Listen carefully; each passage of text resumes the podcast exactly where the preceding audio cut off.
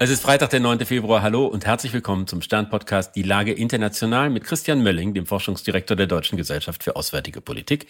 Ich bin Stefan Schmitz vom Stern. Guten Morgen, Herr Mölling. Guten Morgen, Herr Schmitz. Nun ist ja Olaf Scholz gerade zu Besuch in Washington. An sich ist das nichts Ungewöhnliches, aber die Rollen wirken wie vertauscht. Der Deutsche macht Druck in der Ukraine-Politik, der US-Präsident wirkt wie gelähmt. Haben sich die deutsch-amerikanischen Beziehungen fundamental gewandelt oder sehen Sie das eher als eine Momentaufnahme? Ich sehe jetzt noch nicht mal, dass, dass die Deutschen in dem Sinne pushen. Also wenn sich das auf das bezieht, was Olaf Scholz gestern vor seinem Abflug gesagt hat, klar, da hat er sich eine eine neue Linie ähm, zurechtgelegt, die er schon vor, vor zwei Wochen, glaube ich, in der Financial Times gesagt hat, wir müssen jetzt alle mehr machen. Ich glaube ihm das auch, dass, dass, er das, äh, dass er das so ernst meint. Aber dass wir die USA bewegen, also erfolgreich bewegen, ich glaube, das ähm, äh, nimmt, das hat sich, kann ich mir nicht vorstellen, dass der Kanzler sich das vorgenommen hat, also im Sinne von da jetzt sozusagen Berge zu versetzen.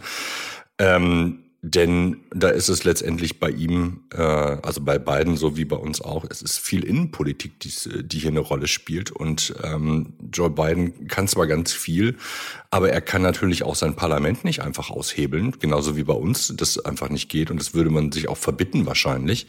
Von daher, plus die, die, die schiere Größe, um die es hier sozusagen in der, in der politischen Bedeutung geht, ähm, kann man, ich glaube eher, dass Olaf Scholz da ist, um zu sagen, okay, wenn das jetzt nicht geklappt hat mit dem Paket der Ukraine-Unterstützung, ähm, was machen wir dann jetzt? Und das sehen wir jetzt ja, dass das im Grunde schon anläuft. Es gibt eine Sondersitzung, die vorgeschaltet ist vor dem Verteidigungsministerrat in ein paar Tagen oder Wochen. Ähm, das heißt also, jetzt läuft im Grunde genommen ein Plan B an, wo man einigermaßen Gewissheit hat, dass es wahrscheinlich mit dem Hilfspaket nichts mehr werden wird. Ähm, und das ist eigentlich das, worauf man sich jetzt vorbereitet. Da sieht man, dass Politik dann auch tatsächlich insofern immer reaktiv ist, als dass man natürlich nicht im vorauseilenden Gehorsam schon mal öffentlich darüber diskutieren kann, was man macht, wenn die USA ausfallen, weil das würde die USA ja als handlungsunfähig a priori erklären. Das macht man in dem Sinne nicht. Man darf aber sehr wohl in der Hinterhand schon mal überlegen, was man macht, wenn, wenn es dann endgültig gescheitert ist und man auf einen Plan B im Grunde genommen zurückgreifen muss. Das, glaube ich, ist das, was wir da jetzt sehen. Um das nochmal festzuhalten, was Sie da gesagt haben, ist, der amerikanische Kongress ist handlungsunfähig, es ist amtlich, jeder kann es sehen, es besteht keine Hoffnung mehr, dass sich das in kurzer Frist ändert und jetzt brauchen wir einen neuen Plan. Ja, genau, zumindest was die Hilfslieferungen für die Ukraine angeht. Das ist, glaube ich, ja der, der wesentliche Teil. Ähm, der Kongress ist handlungsfähig, er ist bloß unwillig, die, die, das Paket freizugeben. So rum würde ich sagen. Der, der amerikanische Präsident ist damit in der Sache Ukraine nicht so handlungsfähig, wie, nicht in die Richtung handlungsfähig, wie er das gerne möchte. Also ich, ich versuche das nochmal gerade sozusagen ähm, dieses Zusammenspiel zwischen Regierung und, äh, und Parlament einfach nochmal klar zu machen, dass das völlig normal ist, dass das natürlich aber gravierende Folgen hat für die Ukraine und auch für uns, was da jetzt auf uns zukommt, dass man sich aber jetzt nicht darüber aufregen kann, ähm, über eine demokratische Entscheidung in einem demokratischen Land ähm, und, und dass, dass da innenpolitische Spiele gespielt werden. Ähm, hey, ich meine, Taurus-Entscheidung äh, oder Nicht-Entscheidung hier in Deutschland it's the same game. Ja, also da kann man, äh, muss man, glaube ich, erstmal ein bisschen vorsichtiger sein, ähm, was dann die, die Kritik angeht und das, äh, das Verbannen in Bausch und Bogen. Ich werde ein bisschen vorsichtiger, was die Einschätzung des Kongresses angeht, weil ja ganz offensichtlich ist, dass das eine Entscheidung ist gegen die Mehrheit der Mitglieder. Es gibt ja eine Mehrheit für die Ukraine-Unterstützung, sie wird nur irgendwie nicht wirksam. Unabhängig davon ist es ja so, dass nicht nur im Trump-Lager, sondern auch bei den beiden Leuten America First eine ganz große Rolle spielt, dass die Amerikaner sich irgendwie darauf besinnen, was ist gut für sie, was ist gut für ihr Land. Glauben Sie, dass die USA gerade dabei sind, sich von ihrer Rolle als global agierende Führungsmacht des Westens zu verabschieden?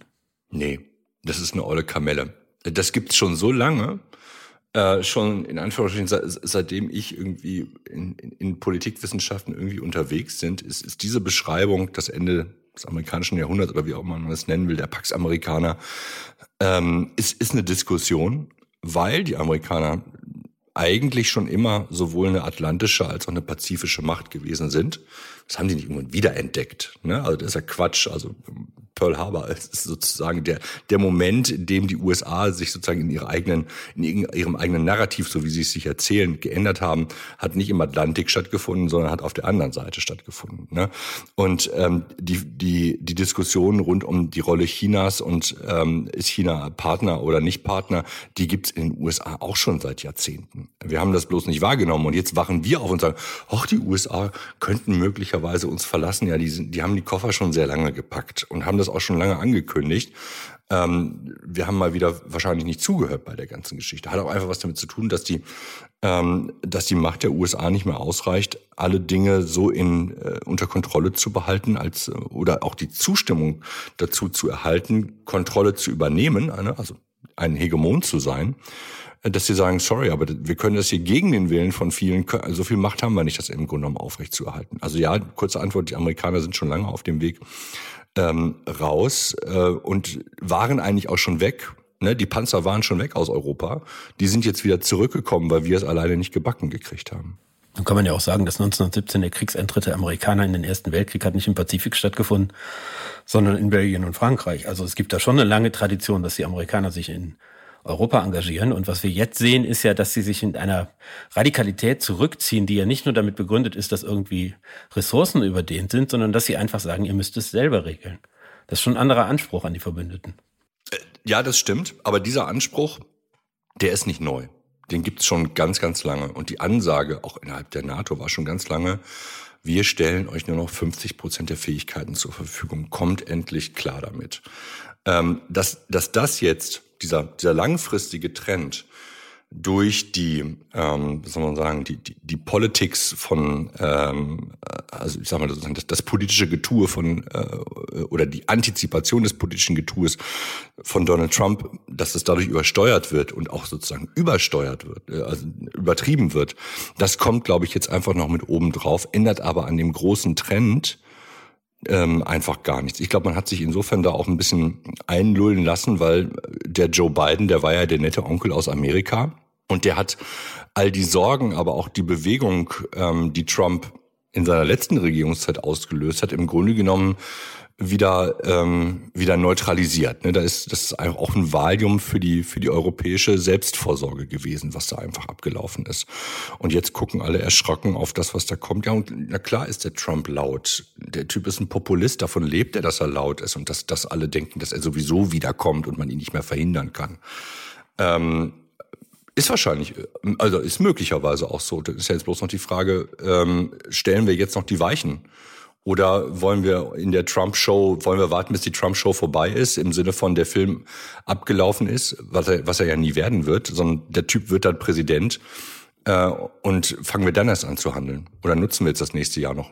Wenn wir uns jetzt mal vorstellen, dass Trump tatsächlich wieder Präsident wird, können wir uns denn dann nach Ihrer Einschätzung darauf verlassen, dass die Amerikaner trotzdem ihren Bündnisverpflichtungen nachkommen werden? Also jetzt mal im Extremfall gefragt, müssen wir uns darauf einstellen, dass die USA dann vielleicht nicht mehr bereit sein könnten, sich um ein, in einem Konflikt um Russlands Zugang zu Kaliningrad zu engagieren, wenn dabei estnisches Gebiet verletzt wird? Ist es dann irgendwie eine, eine, eine Bündnisverpflichtung, hinter der ein kleines Fragezeichen steht?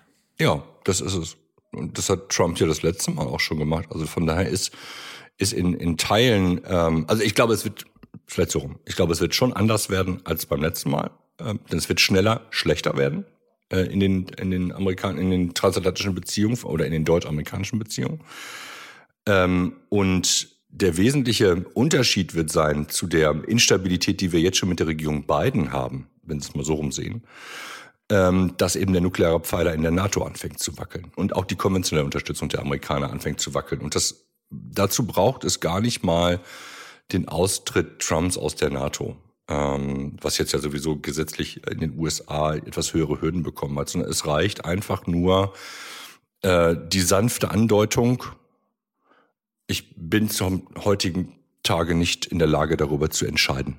So, also ne, das, das wird er nie sagen, weil er so diplomatisch gar nicht ist, äh, sondern er wird irgendwas schreien. Ist okay, aber die, die Tatsache einer Nichtentscheidung über den Einsatz von Nuklearwaffen ist das Ende der gesicherten Abschreckung innerhalb der NATO, denn die ruht einzig und allein auf den USA. Frankreich und Großbritannien spielen in diesem Zusammenhang keine Rolle. Das ist sehr nett eingefangen in den Kommuniqués, dass sie eine extra Rolle bla bla bla spielen. Sie haben aber einfach mal nicht die Muckis, um das zu machen. Was wäre denn nach Ihrer Einschätzung eine angemessene Antwort der Europäer darauf? Es gibt ja durchaus Diskussionen oder äh, Macron ist offen dafür, darüber zu reden, ob die französischen Atomstreitkräfte nicht auch in einem weiteren Sinne europäische Abschreckung organisieren könnten, dabei helfen könnten. Verweist immer darauf hin, dass diese 300 Systeme durchaus irgendwie eine äh, bemerkenswerte Kraft sind, die man nicht ignorieren dürfe. Äh, da, da ist ja noch ein bisschen Spielraum, dass die Europäer was machen. Ja, also erstens Man muss über eine Alternative nachdenken und man darf das zum jetzigen Zeitpunkt auch. Ähm, zweitens, dass der französische Präsident ähm, an seine Nuklear Schlagkraft glaubt, äh, liegt quasi der Natur der Sache, ansonsten müsste er sie abschaffen. er sagte, wir haben hier so ein kleines Potenzial, das bedeutet gar nichts. Ähm, also erstens hat er dann, sind da alle ganz traurig um ihn drumherum und gucken alle ganz, ganz verdattert auf ihn drauf. Und zweitens äh, würde er damit ja sozusagen seine eigene Bedeutung, die Bedeutung seines Landes noch weiter erodieren lassen. Ähm, das ist dann ja auch nicht so gut. Und in der Tat muss man mit dem anfangen, was man hat. Klar ist aber mit diesen 300 Systemen ähm, wird es wahrscheinlich ein bisschen enge werden. Es geht aber auch nicht nur um die Systeme, sondern es geht ja letztendlich um die, es geht um Glaubwürdigkeit. Also vielleicht muss man uns umdrehen und sagen, wie können allein nur 300 Systeme oder das, was die Briten noch mit dazu bringen, wie können die glaubwürdig werden? So rum muss es ja gehen. Denn Abschreckung findet im Kopf statt. Ähm, und das ist ja das, was ich eben auch meinte. Wenn, wenn Trump nur, die Raketen in den USA sind ja nicht weg. Aber die, die grundsätzliche äh, Verlässlichkeit der USA und der Glaube sowohl in Europa als auch in, in, im Kreml, dass sie das machen könnten, dass die auf den roten Knopf drücken könnten, das ist der Anfang von allem und auch das Ende von, von, von Abschreckung. Denn wenn das nicht mehr da ist, dann ist es, dann ist es das Problem. So, und jetzt ist die Frage, wie kriegt man das in Europa organisiert? Und natürlich kann der französische Präsident zum jetzigen Zeitpunkt also ich, erstens, ich finde es gut, dass er die Diskussion anstößt. Er hat das schon mal gemacht. Das ist ein bisschen schief gelaufen. Jetzt haben wir andere Bedingungen. Jetzt kann man das im Grunde genommen noch hochnehmen und die Europäer müssen sich überlegen, ähm, wie das innerhalb Europas organisiert werden kann, weil natürlich eben nicht, es gab ja irgendwelche schrägen Leute, die gesagt haben, der Koffer geht dann irgendwie durch die europäischen Hauptstädte und jeder ist einmal in der Woche Nuklearkönig oder sowas in Reihe. Völliger Wahnsinn, ja. Ähm, und dann, dann, dann drückt irgendwie ein, auf Malta irgendjemand aus Versehen auf den Knopf und sagt, das habe ich nicht gewollt. Ähm, also völlig, völlig schräg. Aber Sie sehen, wie schwierig das ist in einer nicht vorhandenen, ähm, in einer nicht vorhandenen äh, Kommandokette das im Grunde genommen zu organisieren. Und das, was wir in der NATO haben, die nukleare Teilhabe, ist auch noch nicht die, die letzte Lösung bei der ganzen Geschichte. Die Frage ist, äh, ich habe aber zum jetzigen Zeitpunkt auch noch keine gute Lösung. Von daher muss ich mich wahrscheinlich mit Spott über Kollegen zurückhalten. Ich danke Ihnen, Herr Meine. Ich danke Ihnen, Herr Schmitz. Das war die Lage international. Die nächste Folge gibt es in einer Woche bei stern.de, RTL Plus und überall, wo es Podcasts gibt. Herzlichen Dank und ich hoffe, Sie sind nächsten Freitag wieder dabei. Ein schönes Wochenende. Tschüss, bis nächsten Freitag.